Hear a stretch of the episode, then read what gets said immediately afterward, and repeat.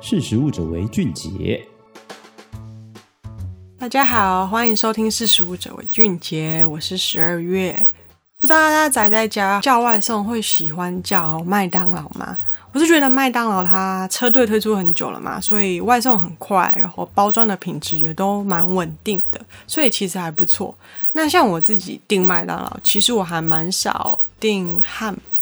通常都会订鸡块跟薯条，再搭配玉米浓汤，就是很满足的一餐。所以说，今天应该就想要跟大家来聊聊前阵子非常红的、已经被刷到烂掉的麦当劳的 BTS 鸡块套餐，它。在全球真的造成非常大的轰动。麦当劳它的足迹其实遍布全球一百零二个国家，那这次就有五十国率先引进了 BTS 的套餐，大概是从二零二一年的五月二十七开始就有出现，而且它才上市四周，韩国本地的鸡块销量相比前一个月成长了快三倍，也就是百分之两百八十三。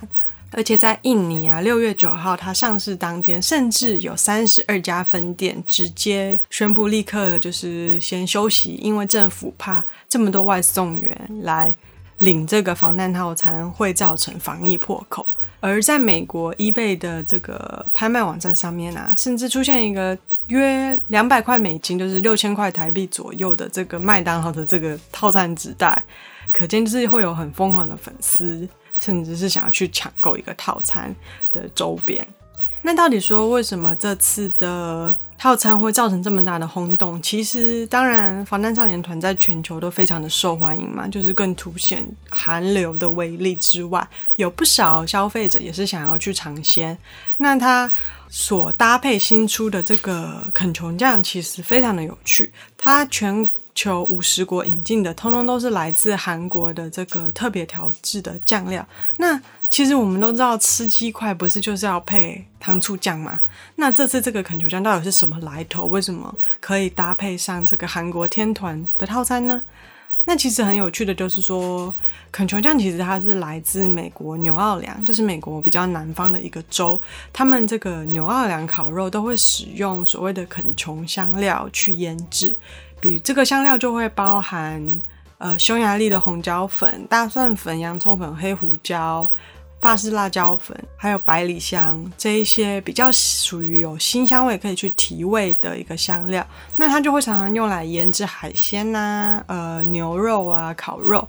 而且也经常会搭配炸物，所以说它碰上鸡块一点也不奇怪。而且其实我们常常吃到的牛奥良鸡翅也是用这种香料去做腌制的。所以说它这次在搭配 BTS 的套餐上，它其实还有在做稍微的改良。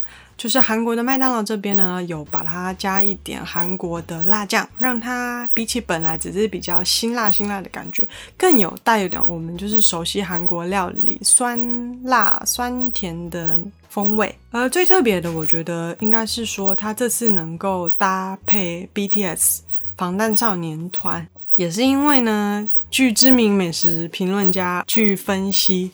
它有一点奶香，而且又辣辣、酸酸甜甜的，跟 BTS 的形象非常的像，而且与 BTS 新推出的歌曲《Butter》非常的吻合，就是说它又滑又顺。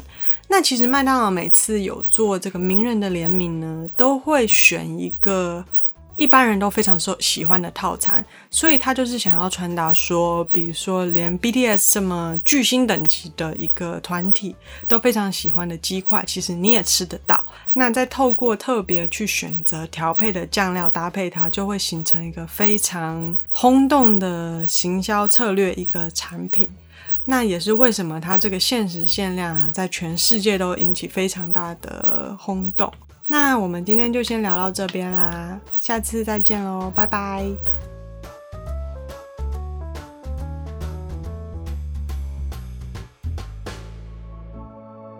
识时务者为俊杰。